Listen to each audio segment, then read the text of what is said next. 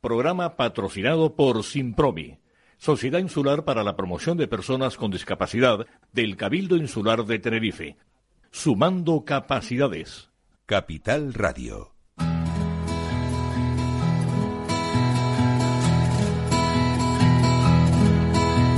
Comienza la caja de Pandora. Al verte sonreír. Al verte sonreír. Un programa especialmente dedicado al mundo de la discapacidad. El niño que ayer fui. El niño que ayer fui. En Capital Radio La 10, cada semana hablamos de aquellas personas que por una causa u otra han llegado a ser dependientes. Lo presenta y dirige Paula Romero. Caen Ay, mil lágrimas al mar. Hola, buenos días a todos.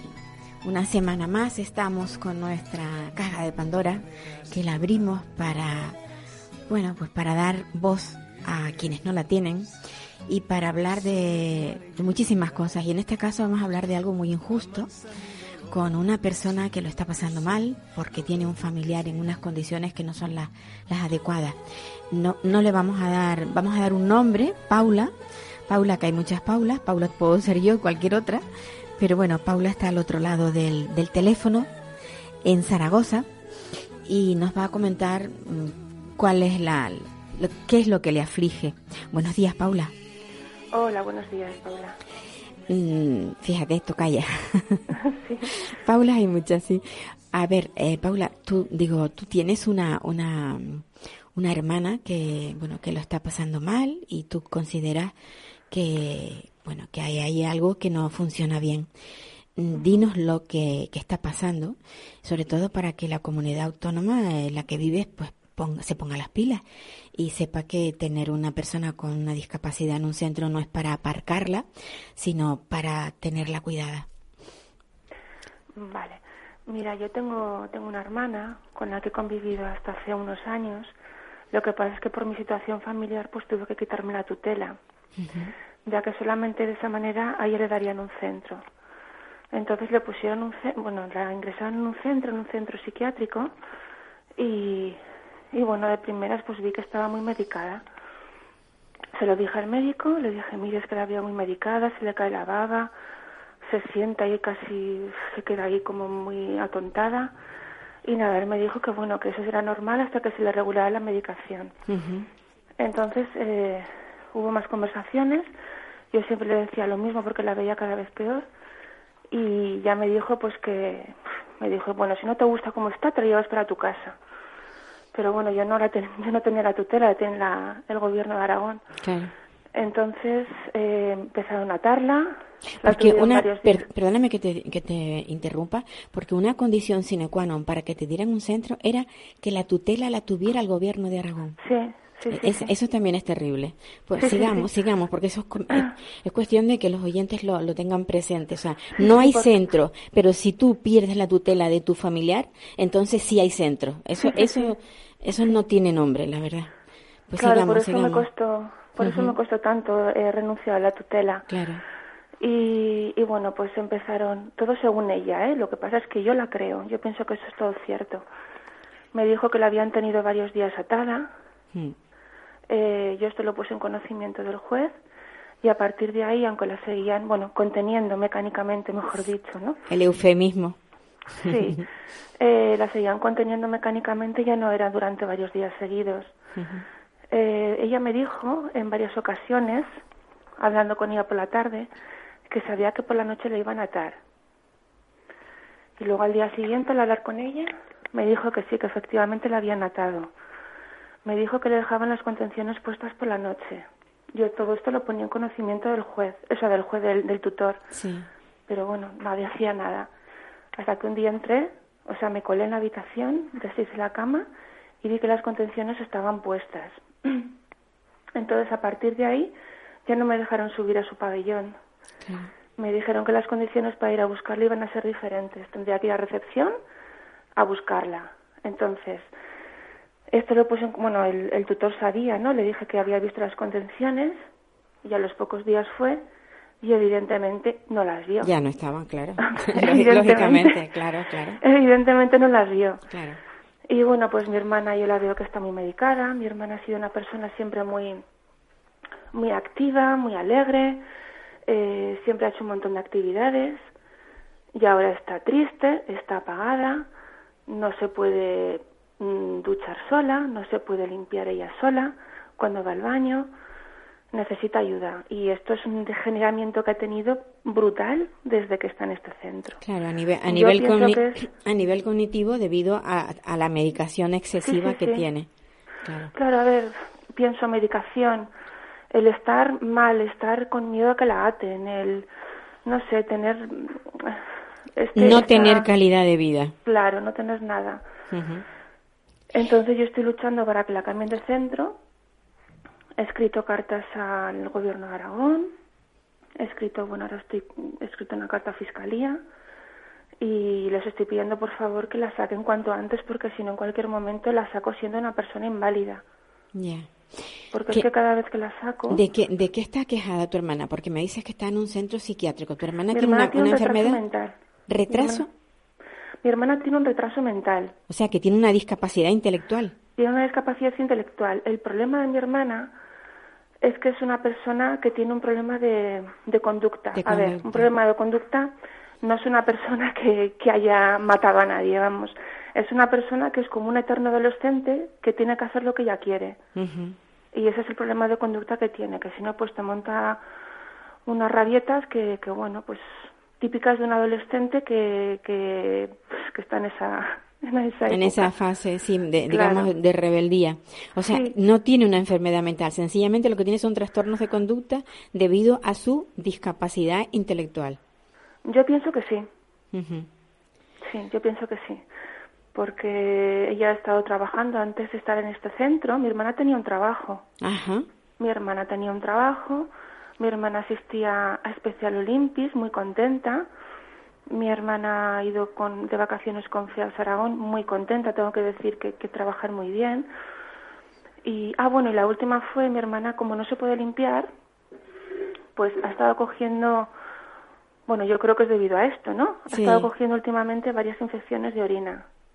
O sea, por, Yo por falta de higiene. Sí, Ajá. yo creo que sí, vamos. Entonces yo todo esto se lo decía al tutor, que por favor, que mi hermana necesita ayuda para limpiarse, que ya no puede. Allí nadie le ayudaba y encima, según ella, de malas maneras le decían que no, que se limpiara ella sola. La última vez que la tuve, le volví a molestar al orinar y la llevé al médico. Le hicieron una analítica de orina y vieron realmente que sí que tenía infección. Entonces les, les pedí por favor que, que la vieran y que vieran que realmente ella no se puede limpiar. Y la vieron, vieron que no, que era una persona que tiene muchos kilos, que tiene una movilidad así un poco dificultosa y tal, y lo pusieron en el informe. Bueno, pues cuando mi hermana fue al, hospi- al centro con su informe, según ella le echaron la bronca. Claro, por- Le echaban la bronca por poner que la tenían que limpiar, que le tenían que ayudar. Eh, esto fue un sábado. El, al lunes siguiente ella se fue de vacaciones con FEAX Aragón y volvió el domingo. Pues el lunes siguiente, que fue cuando la vio el médico, también le dijo que era una manipuladora. Eso según ella, ¿eh? Lo que yo la creo. Yo la creo. pues sí, que era una manipuladora, pues por el informe que ponía en el, lo que ponía en el informe.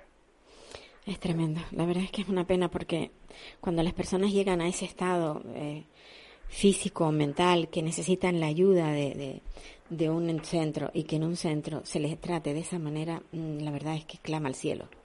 Porque además se supone que son profesionales que tienen que están ahí porque supongo y se, y se les supone que aman su profesión, qué es lo que están haciendo, cómo lo están haciendo. La verdad es que no, no tiene mucha explicación. Y tú, tú ahora, eh, eh, Paula, mm, las- los pasos que has dado ha sido eso, denunciar a fiscalía y estás a la espera de que te respondan o que Sí, la tra- o, sabes que la van a trasladar.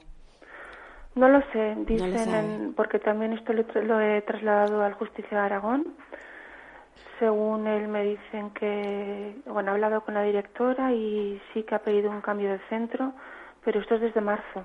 Te estoy hablando de marzo que lo ha pedido y estamos en julio. La respuesta es que no hay centros. Yo les he pedido que por favor que la cambien aunque sea fuera de mi comunidad autónoma, fuera de Aragón, que me da lo mismo. Yo lo que quiero es que mi hermana esté bien.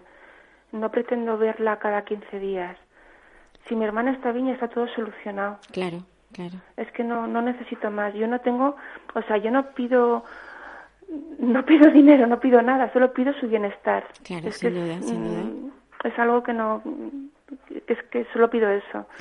Si mi hermana está bien, estamos todos bien. Ella está bien y yo estoy contenta porque sé que está en buenas manos. Pero es que ahora no tengo esa sensación. Pues ahí queda, Paula. Yo espero que, que esto se resuelva y si no es así, nos ponemos en contacto y seguimos hablando del tema, porque no se puede tener una persona en las condiciones que está tu hermana. No, la verdad es que no. Bueno, pues nada. No. Bueno, muchas Ah, gracias. Un abrazo Paula. muy fuerte. Igualmente. Adiós.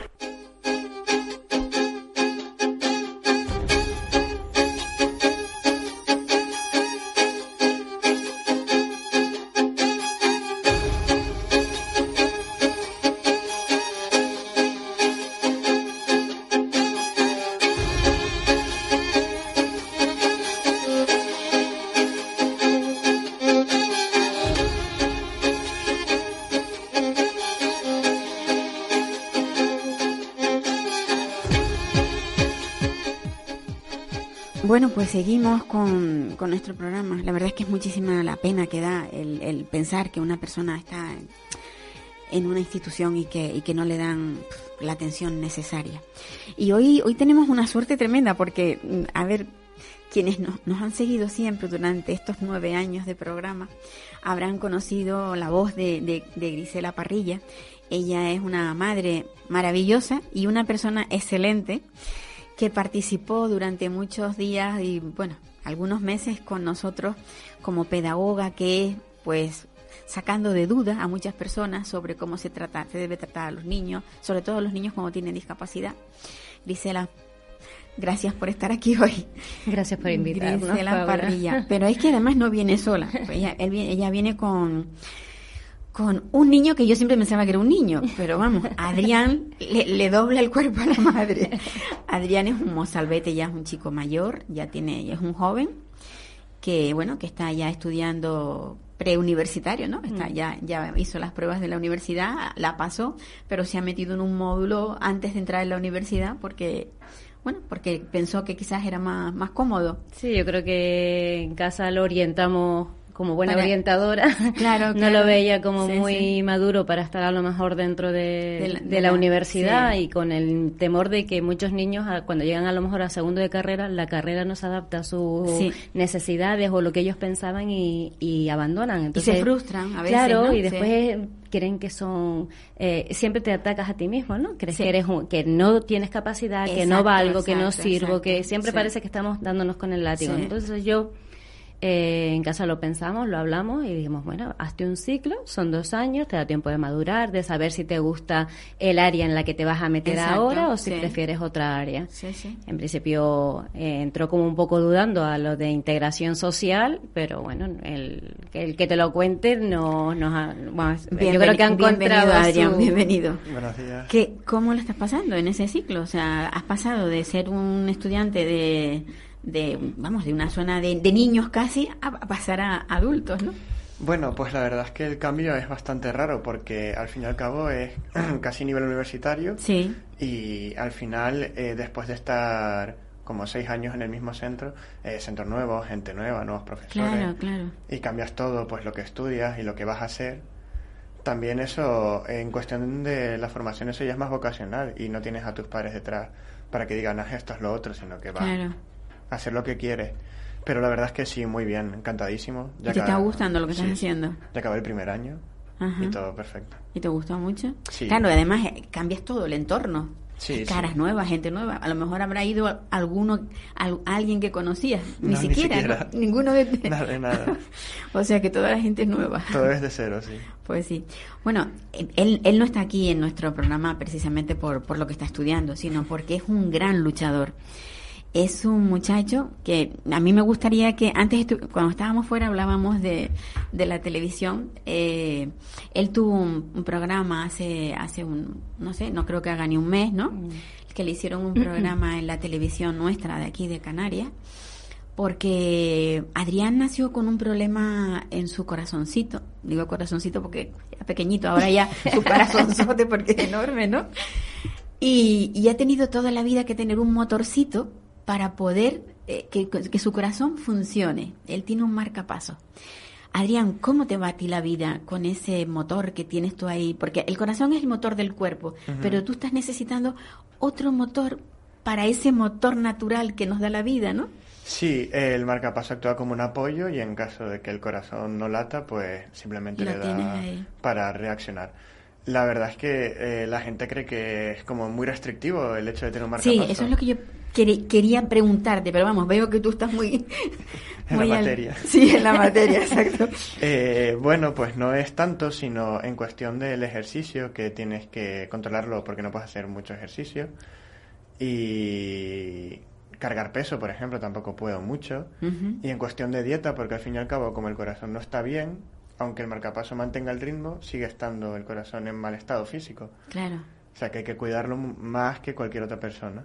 O sea que entonces tú tienes una alimentación mm, más sana, sana, sana, que es lo que deberíamos de tener todo, porque yo creo que no hace falta tener un marcapaso para tener...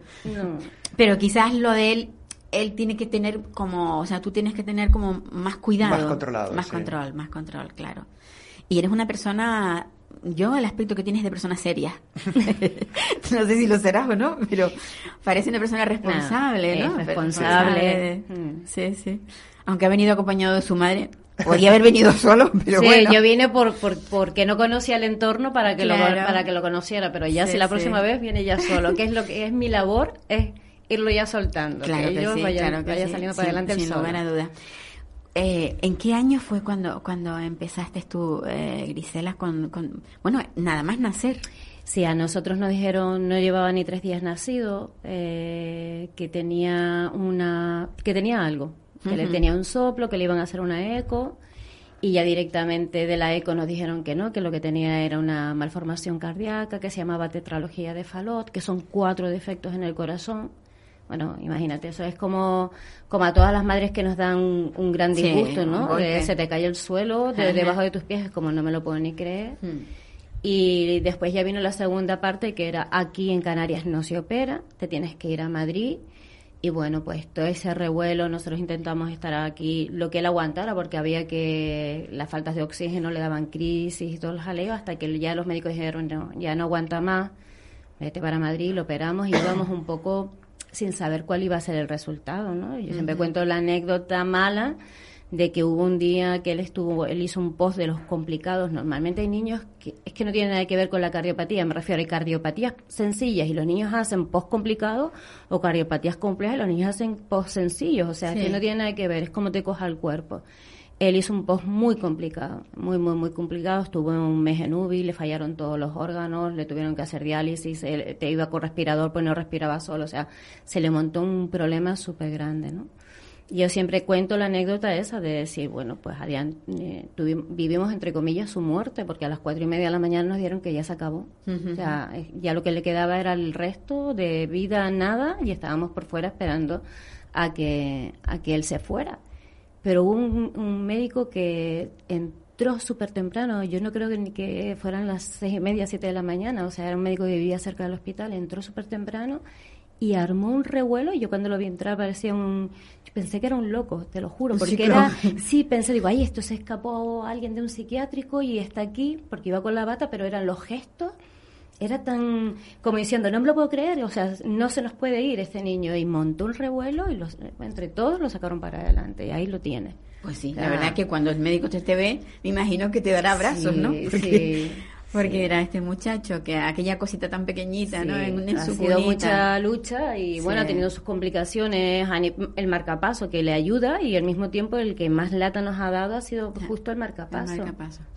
Tú, o sea, tú mm, eh, con tu marcapaso eh, has tenido mm, o sea, ingresos Sí. Has tenido muchos ingresos, porque eso es una de las cosas que hablábamos antes, que aparte, a, pesar de tus ingresos, tú has ido curso por curso. O sea, que tú eres un tío que privilegiado, o sea, a nivel de inteligencia, ¿no? Que... Bueno, no, no, no es para tanto, pero sí que he faltado un montón a clase y he tenido un montón de problemas con los profesores por faltar meses seguidos, pero, pero todo bien. ¿Has podido seguir adelante? Sí, sí. Una cosa que yo siempre me gusta ponerlo en valor es que nosotros según llegamos a los hospitales, como, como él está realmente sano, o sea, no es un niño que esté, pues yo que sé, con vómitos, con dolor, con no sé qué, él está aparentemente sano. Sí. Entonces, según entramos en el hospital, yo siempre voy a, pedir que venga la profesora de, del aula hospitalaria, mm. porque la Consejería de Educación, cuando tu niño está ingresado, ellos se ponen en contacto con tu centro y hay, incluso te hacen hasta los exámenes. Entonces, él siempre, tanto aquí en Tenerife, Las Palmas, como en La Paz, siempre tenía una profesora de humanidades o una profesora de ciencias, por decirlo así, y iba trabajando, no desconectó. Y sin embargo sí consigue desconectar de estar ingresado, porque es una persona nueva, una actividad nueva, algo nuevo. Claro. ¿Y, cómo lo has pasado tú cuando estabas ingresado? Porque siendo tantos días, ¿no? ¿te aburrías o no? Sí, se pasa aburridísimo. Sí y también como que te da un poco de pena porque estás fuera de tu casa, ni tus amigos, tu centro. Claro. Aunque esté dando clases, pues no estoy con mis compañeros de clase ni con los profesores que estoy acostumbrado. Y... Pero, y, pero ¿has podido concentrarte para estudiar sí. en esos ratos que has estado ingresado? Sí, porque es que no hay otra manera, o sea, si claro, es, como una desconexión, ¿no? Sí. Y es también una motivación, es como quiero sacarse un bachillerato, lo voy a sacar en un hospital, lo voy a sacar donde sea. Claro que sí. Bueno, la verdad que eso, eso es importante, ¿no? O sea, ver ese lado, el lado, porque todas las cosas siempre tienen un lado positivo, por malas que sean. Entonces, bueno, pues ahí has podido, con la gente con la que te rodeas, eh, se extrañan de que tú tengas eh, esa maquinita en tu corazón para o todo el mundo ya asume claramente que tú tienes esa... Este año, sobre todo por ser curso nuevo tal, pues empezaron las típicas preguntas de, no, ¿cómo es eso? ¿Cómo funciona? ¿Cómo tal? Pero ya Ah, ya ha acabado el curso, ya todos lo dan por sentado, que tengo mis limitaciones y tal, y no, no, se extrañan por nada. Pero, por ejemplo, con los arcos de seguridad en los supermercados, los aeropuertos, claro, claro. se quedan raros porque o paso corriendo, o me quedo parado por fuera, o me ven hablando con el guardia civil. Por ejemplo, me pasó eh, hace un par de meses que fuimos al Europarque, esos arcos detectores de metales no los puedo pasar. Y me tuve que quedar por fuera hablando con una empleada para que me lo pagase, y todos se me quedaban mirando en plan, ¿qué estás haciendo? Y yo, ¿no puedo pasar? Claro, claro. Claro, los que ya me conocen sí que me dijeron, ah, vale, es por eso, pero los demás se quedaron súper extrañados. Claro, claro, eso tienes que tenerlo muy en cuenta, evidentemente. Mm. Sí, lo hemos, lo tiene, sí, él ya tiene la conciencia porque lo ha hecho todo el tiempo. Y, y por ejemplo, cuando vas en, en, avión que tienes que pasar, tienes un certificado que te acredita que lo tienes, ¿no? Sí. sí. Ajá. Tengo que ir al guardia civil, al que sea, y decirle, mira, no puedo pasar por aquí, le enseño el certificado, me pasan o apagan el arco y paso por ahí, me pasan por detrás y ya me cachean. Y si te, quieren si te quieren ver o no, pues es ya. manual, sí. Claro, claro. El primer cacheo de Adrián se lo hicieron, yo creo que no tenía ni tres años, pues yo me cogí una indignación porque además ni siquiera se lo hizo un guardia civil, se lo hizo un, uno de seguridad y lo cacheó delante de todo el mundo. Me cacheó a mí, lo cacheó a él, claro. Eh, y yo dije, está, la gente mirándote como diciendo, ¿qué, qué, habrá hecho esta loca? ¿Tendrá que le habré, metido en el pañal o qué? Súper feo. A partir de ahí... Eh, siempre, y él lo acaba de decir, nunca nos dejamos cachear ni controlar por los seguritas, sino siempre tiene que haber un guardia civil y si hay un guardia civil lo llamas y él es el que sabe cómo tiene que hacer las cosas. Claro, claro que sí. Porque hay veces que los seguritas se sobrepasan. Se extralimitan. Sí, sí, sí. sí, A, mí ese cacheo me lo hicieron tan tan tan íntimo tan eso tan íntimo que yo decía bueno me estás cacheando o me estás toqueteando o sea, porque era como demasiado. cuando ellos solo tienen que sí que ver si tienes alguna cosa. Mm. la verdad que es increíble. Pero bueno son cosas que uno con las que tienes que vivir no te queda. Eh, tú conociste Madrid por por tu enfermedad a lo mejor no hubieras ido a Madrid tan pronto no no yo yo Siempre me río, por sobre todo con Gran Canaria me pasa más, que ah. de Gran Canaria conozco el hospital. ah, no, conoces, no has estado en otro sitio. De aquí a allí. Con Madrid sí, con Madrid sí que he estado más por la ciudad, pero de hospital en hospital y tiro porque me toca. Muy gracioso. En Gran Canaria.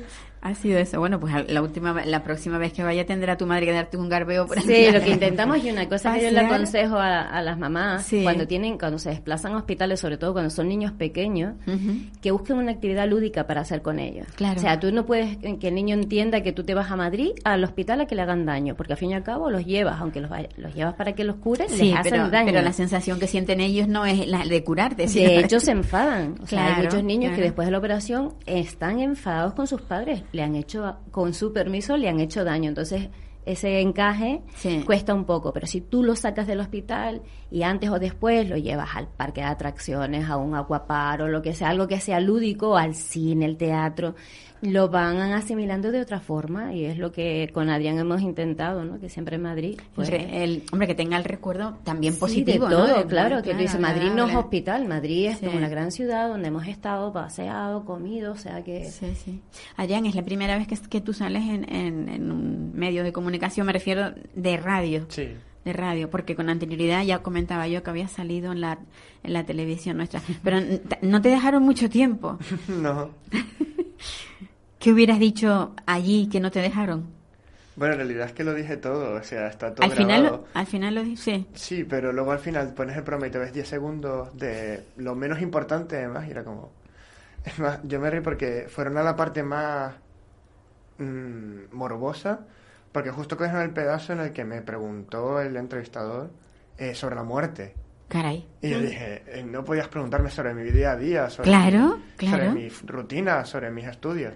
Que quedarte con el pesito de, ¿cómo ves lo de morirte? Y yo, Dios mío de mi vida, qué profesionales tenemos a veces, ¿no? Bueno, yo no quiero criticar, pero no, no, pero, pero, es que lo que hay que hacer es un canto a la vida siempre. Claro, mm, fueron a lo amarillo. Sobre todo con la edad que se tiene, con la edad que tiene y con la pinta que tiene, que vamos, que tiene pinta de tiene pinta de, de niño, de, buen estudiante, de mm. ligoncete, tiene pinta de todo.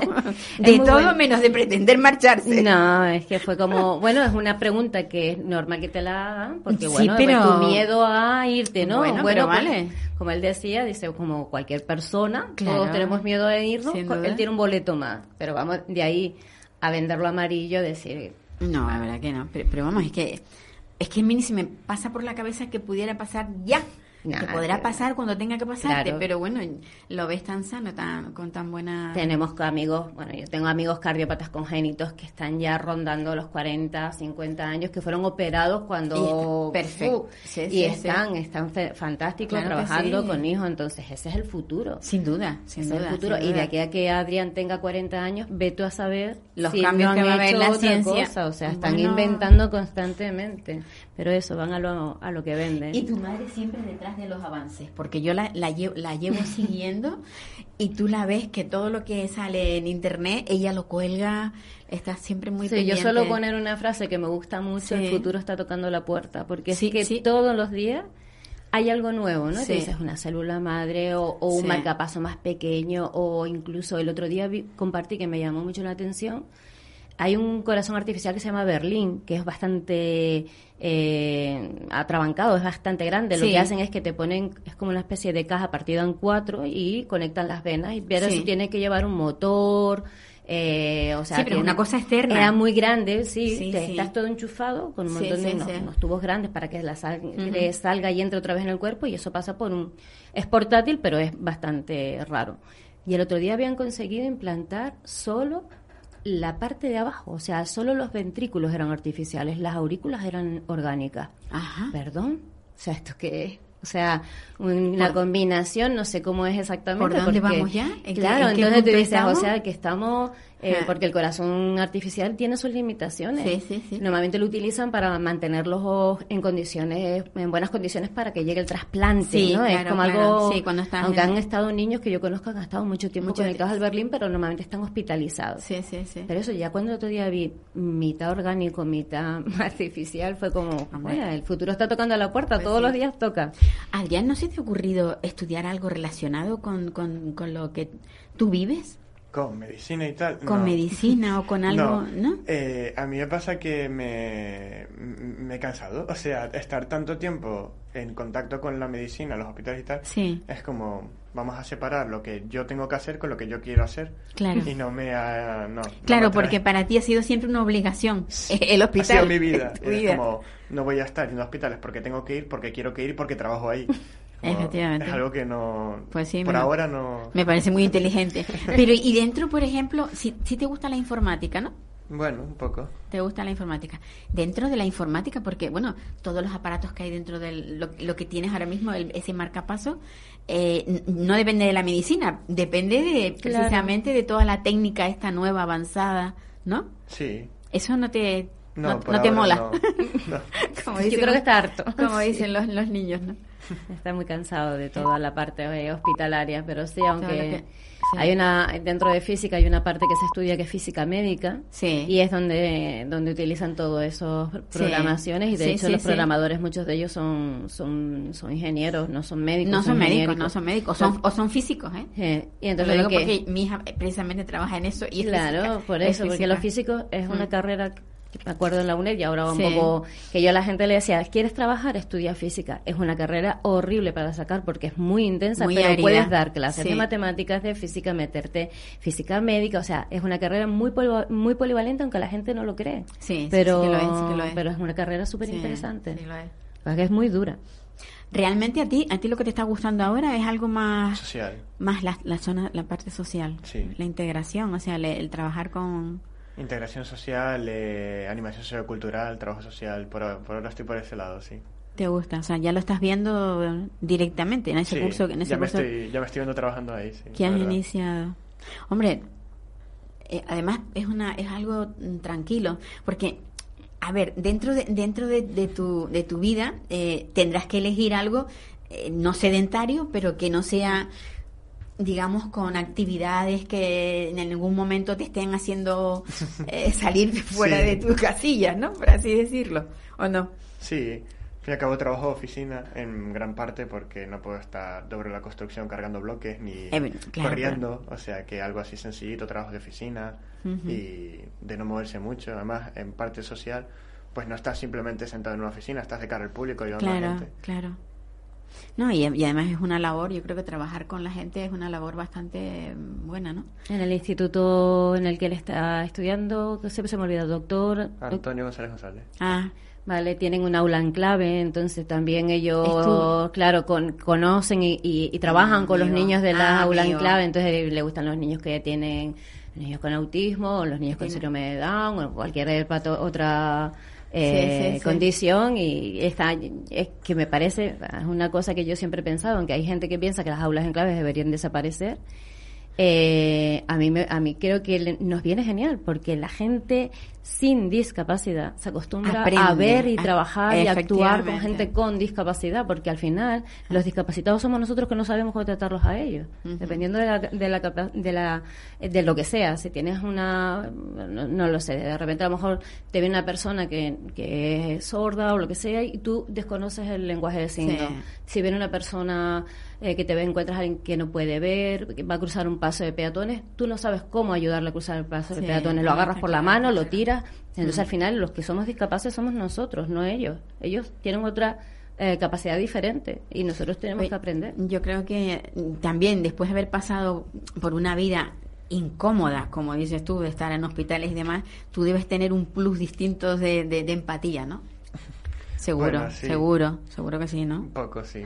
Claro, porque bueno, como has vivido directamente cosas, aunque tú no tengas una discapacidad intelectual ni mm, tengas nada, esa suerte. Pero claro, tiene eso te iba a decir porque cuando normalmente eh, este tipo de operaciones que hacen las extracorpóreas, ¿no? Hmm. Que suele, hmm. suelen haber lesiones. Hmm. La verdad que... Antes de la, de la operación hay eh, crisis de hipoxia, hay crisis de falta de oxígeno porque el corazón no está haciendo, no puede funcionar bien. de hecho, hay, eh, hay incluso que viene al revés, o sea, la sangre venosa sigue circulando y la que no es, la que es arterial no, no, no circula. Entonces, como es un absurdo, eso te lleva a una condición de no vida. Pero eso, eh, la falta de oxígeno, más las eh, em, anestesias durante ocho horas. Ah. Los enfrían a 19 grados. Eh, al final, como yo digo, esto es como arrancar el coche y se arranca, arranca y si no, no. Entonces, dentro de, después de, de, después de la operación pueden haber paradas cardíacas. Adrián en la UBI, cuando era bebé, no sé ni cuántas paradas cardíacas tuvo y los reaniman, los reaniman, los reaniman, pero claro, son paradas, entonces vale que el cerebro tiene una plasticidad y que hace conexiones y que sale para adelante, pero hay niños que quedan con graves lesiones. Sí, sí, sí, hay otros que quedan con lesiones pequeñitas. Yo con él en casa nos reímos porque tiene, como digo yo, los, dedos como si llevara guantes, una camisa donde tenga que abrochar botones los abrocha, por supuesto, porque es autónomo, pero es así como motricidad fina. La tiene bastante. Y en casa nos reíamos, a lo mejor cuando le, poníamos, yo qué sé, un granito de arroz, una lenteja, lo que sea, ven Adrián, cógelo. Y es gracioso, era le verdad. Sí. Y todavía hay cositas que de repente mm, le cuestan, pero vamos, que son porque es como motricidad muy fina y esa no la tiene dando gracias, solo eso. Vamos vamos, yo lo que volví vuelvo a dar lo mismo, habiendo estado tanto tiempo sin acudir a clase y habiendo sacado todo su EGB, todo el bus, todo, vamos, es que está clarísimo que no, hay nada, no hay nada. el, otro día, bueno, lo que te comentaba ah. uno de los doctores del hospital, el doctor Sasha, le decía Adrián, dice, date, tienes que estar muy orgulloso de ti. Sin duda. Porque muy pocos cardiópatas congénitos eh, aprueban todo lo que es bachillerato, sacan selectividad y mm. siguen estudiando. Dicen, no, no es la mayoría de los casos. Algunos niños, hombre, claro, muchos quedan muy bien formados, pero hay otros que van quedando como, bueno, pues un poco atrasados a nivel colegio, que posiblemente en un par de años lleguen, pero que vayan año por año, eh, no todos. Entonces, vamos, estamos súper orgullosos. Bueno, pues nada, Adrián, yo ¿Qué quieres? que te diga? Que me ha encantado conocerte porque te conocía a través de tu madre y, y sí, está claro que eres un, chico afortunado porque estás aquí. Mm. Estás aquí estupendamente, además incluso de la talla, o sea, tiene un, tallaje, sí, se ha desarrollado perfectamente, o sea que... Sí, su nombre Ton, yo pensé que se iba a quedar un ratoncito. ¿Qué sale a tu marido? ¿Sales a tu padre? Está mezclado, pero sí. ¿De tamaño? ¿Le has, pasado él o no, todavía no. Todavía no. Un poquito. están ahí, están ahí. Peleando a ver quién, quién, llega más lejos, ¿no? Sí, sí, muy bien. Pues yo voy a, voy, tengo, tengo la entrada de una persona que también quiere contarnos algo. Y lo que voy a hacer es que os quedéis aquí. Vale. Vale, para. Y luego seguimos. Vale, perfecto.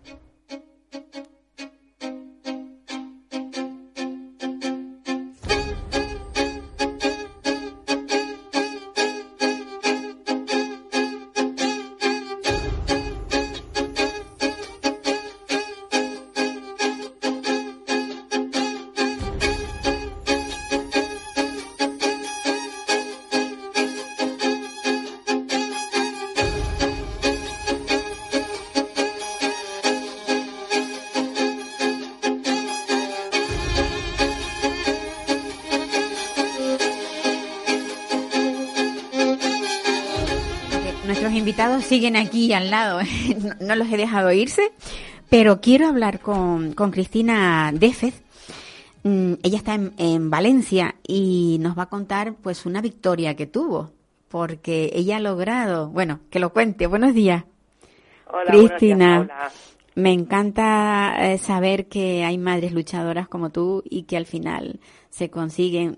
No sé si son grandes o pequeñas cosas, pero lo que tú has logrado mm, yo creo que es para ponerlo mm, en letras mayúsculas.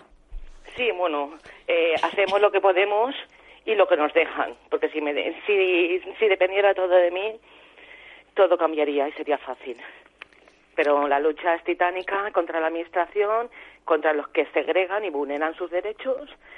Y así estamos de, todos los días de, batallas judiciales y, aún así, eh, aunque se llegan en las batallas judiciales, eh, a veces la administración o el colegio no cumple lo que es la sentencia judicial, porque no ponen esos ajustes desproporcionados y no razonables que hacen para quitarse al niño de encima.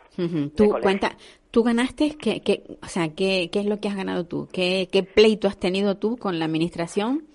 ¿Y qué es lo que han, han eh, fallado los jueces?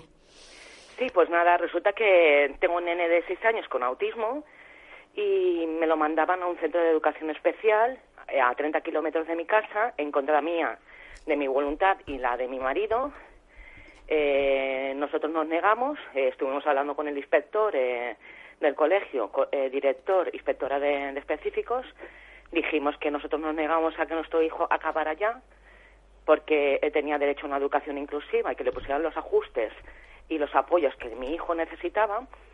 y me dijeron que cuando me mandaran la carta de la Dirección Territorial de, Educación tenía 30 días para hacer un recurso de alzada, ¿vale?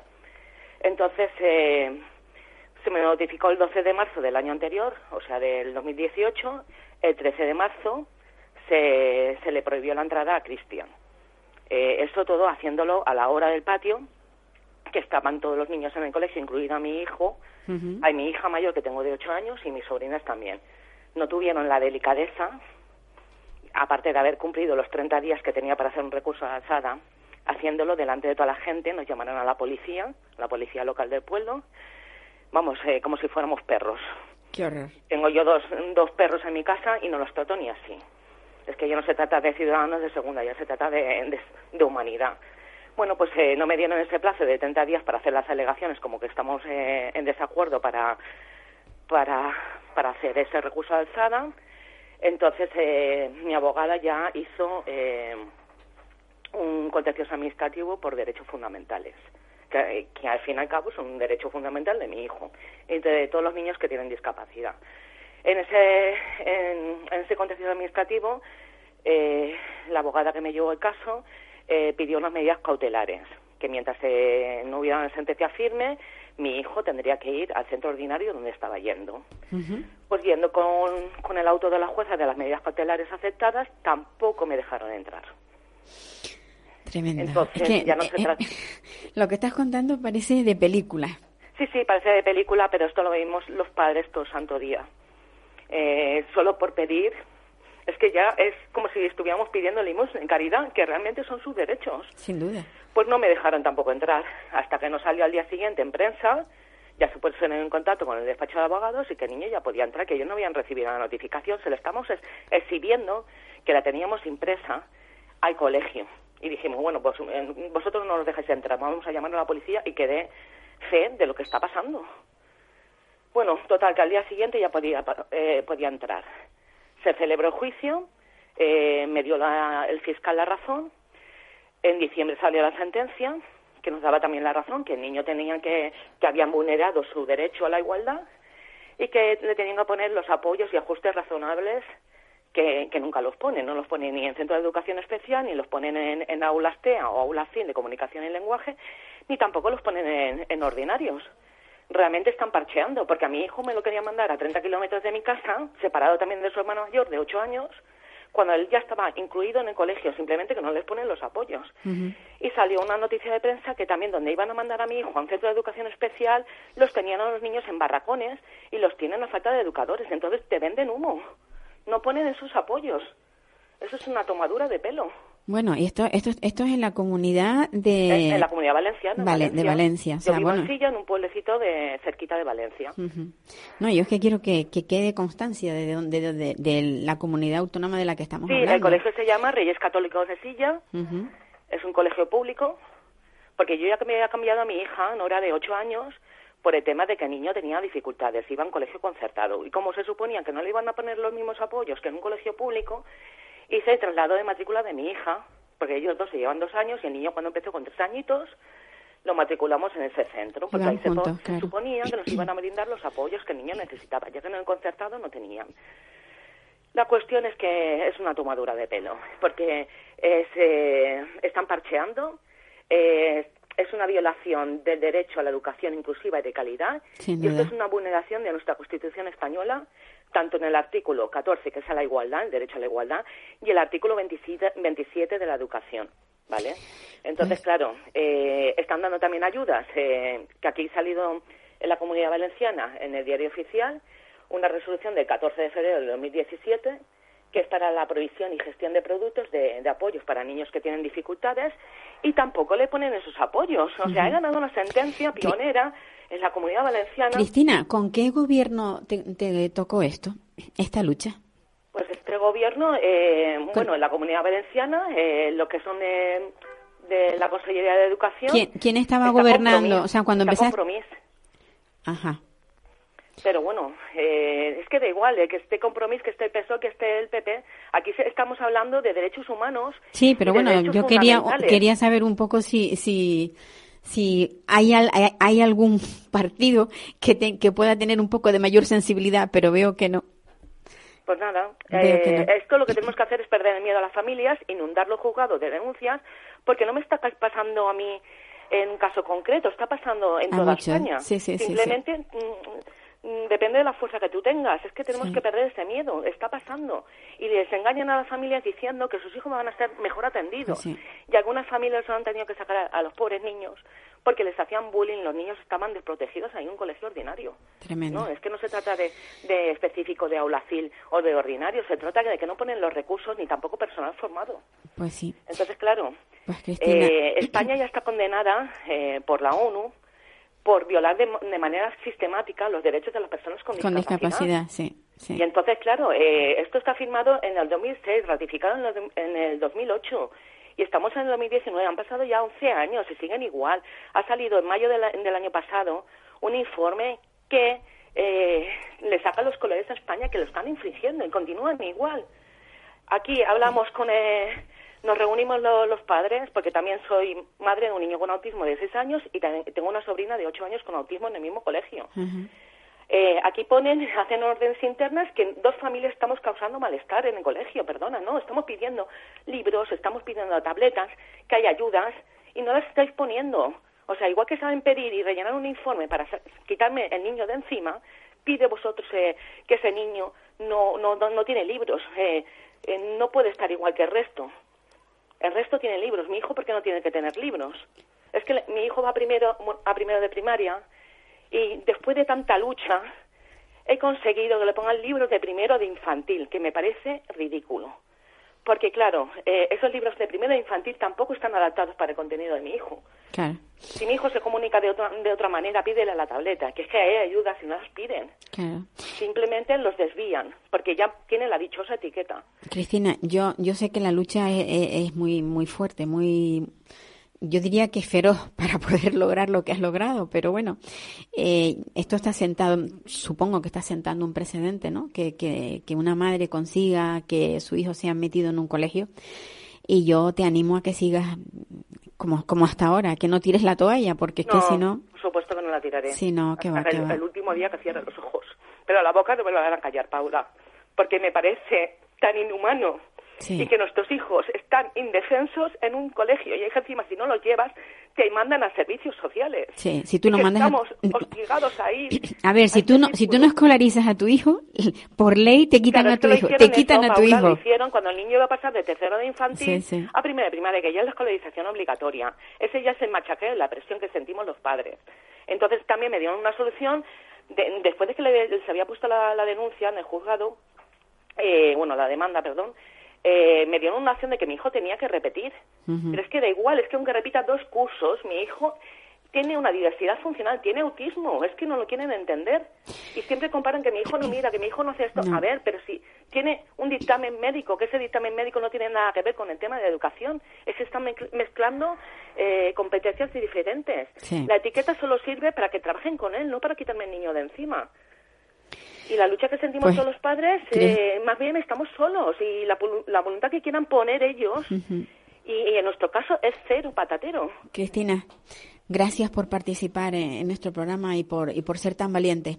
Un abrazo muy grande y que no dudes que seguiremos pendientes de, de la evolución de, de, vamos, de lo que está pasando en ese colegio que merece ser denunciado. Sí, por supuesto. Yo denuncié a Consellería, pero un abrazo todo se, promovió desde el colegio. Un abrazo. Vale, muchas gracias por contar conmigo. Hasta luego. Hasta luego.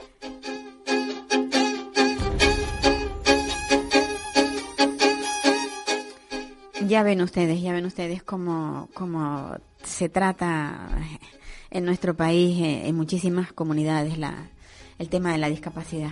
Tú, tú estás con los ojos, es que tenemos aquí, seguimos aquí con plática, como se suele decir. seguimos con Grisela y con Adrián y, y los ojos de tuyo como es pedagoga. creo, porque además en todos los colegios debería haber un PT, una pedagogía terapéutica para trabajar con aquellos niños que tienen problemas. Eh, es más fácil echarlo. Pero que no puede ser, hombre. O sea, yo soy de las que digo especial, educación especial sí, inclusiva también, o al revés, como lo quieres llamar, porque creo que pueden existir las dos variantes. Pero las dos necesitan recursos, recursos eh, humanos, recursos técnicos. y una tableta para que el niño pueda comunicarse mm, me parece básica. Porque estamos pues, Adrián, esto, esta lucha es la que a ti te espera. ¿eh? si decides meterte en este mundo, eh, vas, a ser, vas a tener que ser un defensor de personas con, con discapacidad que no que no tienen voz. Sí, ojalá las administraciones lo entendiesen ya y no hubiera que hacer esta lucha, pero va a ser que sí. Sí, yo creo que sí, yo creo que va, van a tener que haber muchos Adrianes, muchas, muchas, sí, sí, muchos chicos con interés como él, ¿no? Que, que realmente necesiten impulsar, porque además la gente nueva es sabia nueva que se Es que además las madres llegamos, a, por ejemplo, las que tenemos niños que no tienen problemas cognitivos, las madres llegamos hasta un punto, ellos ya ahora tienen que coger el relevo y seguir luchando por la por el colectivo. Y el colectivo es tan amplio y tenemos que estar toda la sociedad empática y social y recursos, por favor, voten a la gente que pone cosas sociales y cosas con recursos que a alguien que se le olvida. Efectivamente, efectivamente. La gente, a veces mm, la culpa la tenemos incluso nosotros, los votantes, ¿no? que, no, que no sabemos dónde, dónde colocamos el voto. Y, Mirar un programa y decir, a ver, ¿qué tienes en social? No tienes nada, no, te voto. no te voto, exactamente. Me da igual, me da igual la ideología. Sí, pues no, no, no, la cuestión, yo siempre pienso lo mismo. la ideología a mí me da lo mismo. lo, que me interesa es, a ver, ¿cuál es el programa que tú tienes. Tú tienes un programa pensando en ese grupo de la población que lo necesita más y que necesita más apoyo. Claro. Pues eso. para mayores vamos todos, para discapacitados vamos todos. Efectivamente, efectivamente. Sí, y bueno, y lo, lo, que pasa, o sea, Adrián, o sea, si no hubiera una sanidad pública eh, que funcionase bien, no, yo, yo, eso siempre lo digo. Adrián ha, pasado no sé ni cuántas veces por el hospital, ha tenido UBIs médicas, no sé cuántos marcapasos, dos aviones medicalizados, un viaje con una ATS. Con, o sea, yo nunca tendría dinero para pagar eso. Yo, si estoy en Estados Unidos, Adrián no estaría aquí. Más claro seguro, seguro. Si no hubiera una seguridad como la que nosotros tenemos, una seguridad social como la que tenemos. Pues eso. Adrián, dinos alguna cosa antes de marcharte. Bueno, pues ha sido un placer estar aquí. La verdad es que me, me enorgullece que me hayas llamado a mí para dar esta visibilidad a esta gente con estos problemas. Pues sí, yo creo que mm, como tú no, no hay otro... Porque, aparte de porque está estupendamente, ¿no? Que eso también es... Es, es, llegar, o sea, es lo que has tenido pero que has llegado y que lo has superado. Entonces, bueno, eso, eso es fundamental. Sí o sea, yo te interrumpí, perdóname, discúlpame. No, no, no, sí, ya. te, te interrumpí un poco. Eh, tu, o sea, tu futuro ahora está puesto en eso, en, estudiar y en, y en, ayudar a, sí, a colectivos, a colectivos que lo necesiten. Sí. Con el, algo que yo quería saber, con el marcapaso, ¿puede, puede nadar, por ejemplo? ¿Puede sí. ¿Sí? Sí. Puedes hacer, o sea, el deporte, pero mm, digamos... Moderado, pero sí. Eso es, moderado. O sea, tu vida toda puede hacer exactamente lo mismo. Pero poco. Pero Sí, por ejemplo, no hace, no hace mucho le hicieron un cambio a la programación de marcapaso. El marcapaso te, te detecta los latidos por debajo y por arriba, ¿no? Entonces le tenían puesto que no superara los 120 pulsaciones por minuto para un chico de, su edad una rampa mm, eh, coge 140, 150 pulsaciones por minuto porque son jóvenes. Entonces le han hecho una pequeña variación y ya hoy iba delante de mí y digo, oye, pero tú ya te notas más ligerito. Claro, porque si no subir una escalera o lo que sea, como no deja que el corazón eh, palpite fuerte, pues claro, se veía como medio cansadito. ¿Y tú tienes algún aparato que diga cómo va funcionando? ¿Tienes algo físico que tú puedes coger? Porque lo otro lo tienes dentro, claro. Eh, ¿Tienes algo que te que tú vas controlando, por así decirlo? Yo no, o sea, yo de mirarlo yo no, pero tengo un aparato en mi cuarto ¿Sí? que manda todas las noches una señal al hospital, que es una ah. monitorización todos los días. Y si me ah, caso que pasara algo, llamarían. O sea, en el caso de que hubieran algún síntoma, algún signo, digamos, algún signo que no era correcto, te llaman a tu casa. Y me dicen, pásate por el hospital que hay algo raro. Y tendría que. Por ahora no ha pasado nunca, espero que no pase. Ya, ya. No, ¿por qué va a pasar? Pero vamos, no, pero que ese control es, fantástico, ¿no? Adrián tiene un marcapaso que se lo pusieron en Madrid en el 2016, que cuando llegamos aquí fuimos al hospital universitario era tan nuevo que ni siquiera sabían cómo funcionaba. O sea, le pusieron de lo, de lo mejor en el 2016 y era lo que tenía el puesto. O sea, que pues un Ferrari. suerte, que sigas así. Gracias, Paula. gracias a los dos por estar aquí, por haberme acompañado todo el programa. Súper bonito, como siempre. Y me, me encanta muchísimo. Pues nada, queridos oyentes, que nada, que estaremos aquí la próxima semana como siempre. Eh, recuerden que nos escuchan a nivel nacional. Tenemos esa suerte. Pues nada, hasta la próxima semana.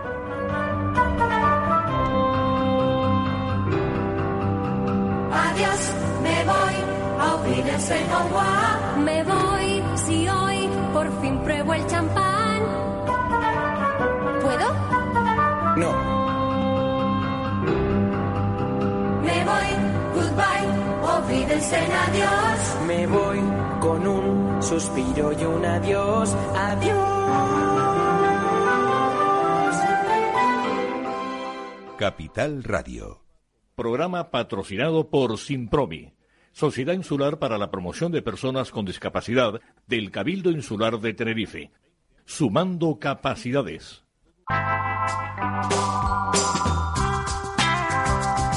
Capital Radio. Música y mercados.